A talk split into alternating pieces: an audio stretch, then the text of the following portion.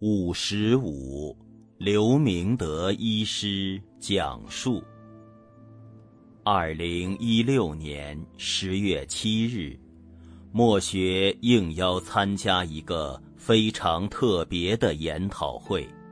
研讨会的组员领域很广，但大都是科技界的名人。他们很早就曾邀请墨学。去分享水实验的成果，但碍于华研实验室的研究，主要着重于念力的探讨与研究。念力研究的范围牵涉到主观的精神世界，这是一般研究客观物质世界的科学家们所难以接受的。故墨学则以工作忙碌而婉拒之，但对方非常诚恳邀请，整整拖过两年，墨学不敢再次婉拒，因为怕被误认为傲慢自大。其实是墨学才疏学浅，不敢出席，心想。这个研讨会应是鸿门宴，踢馆性质明显。研讨会的组员绝大多数都没学过佛，因此只能多谈现实科学的佐证，不谈佛学的理念观点。因此，在与会当中，墨学以量子力学理论。为先导，近代科学研究报告为媒介，再渐入华研实验室的科学证据，最后再将科学与水实验成果融合一体。分享结束后，墨学发现大家反应还不错，并没有来之前的疑虑。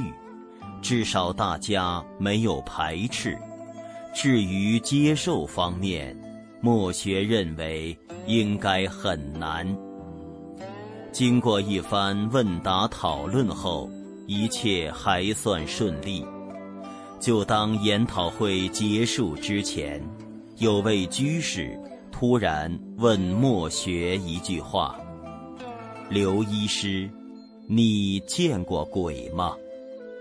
突如其来的一句话，着实让墨学一时愕然。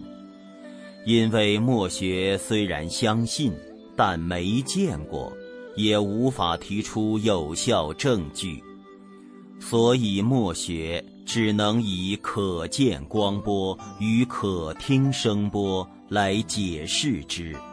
超过可见可听的波长。或是低于可见与可听波长，人类都无法察觉。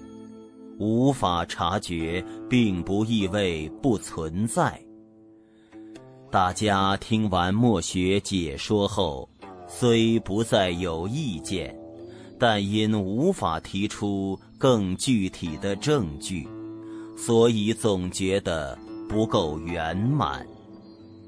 事后，墨学将此事告知师傅上人，请教师傅上人应该如何回答较为合宜。师傅上人闻后笑笑点点头，然后看着墨学，委婉道出：“你应该告诉他，你将来一定看得见。”